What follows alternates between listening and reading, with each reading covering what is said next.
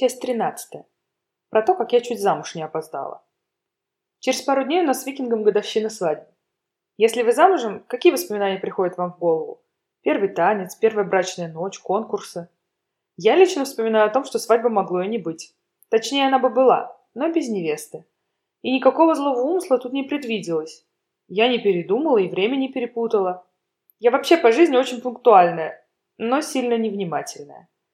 Так как свадьба проходила в маленьком городе на Волге, из Мюнхена туда еще нужно было добраться. А это самолетом до Самары, а потом пять часов по железной дороге. Нужно уточнить, что поезд ходит один раз в сутки. Один.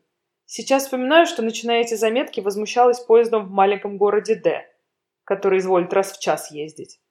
Все относительно. Так вот, поезд из Самары отправляется днем.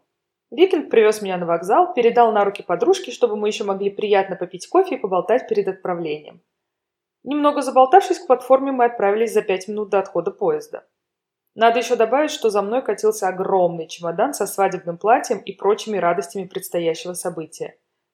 И на этом моменте я немного занервничала и перестала думать логически. Мой поезд теоретически отходил с пятой платформы.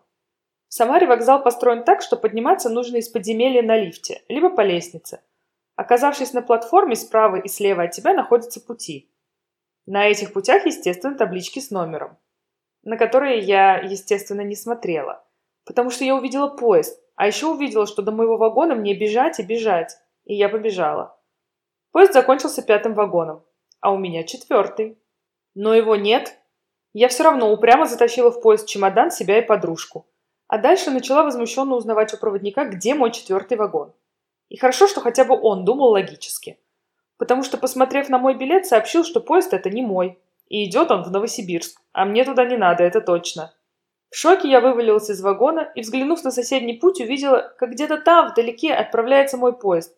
Со своей, правильной платформы. Просто он короткий, всего пара вагонов.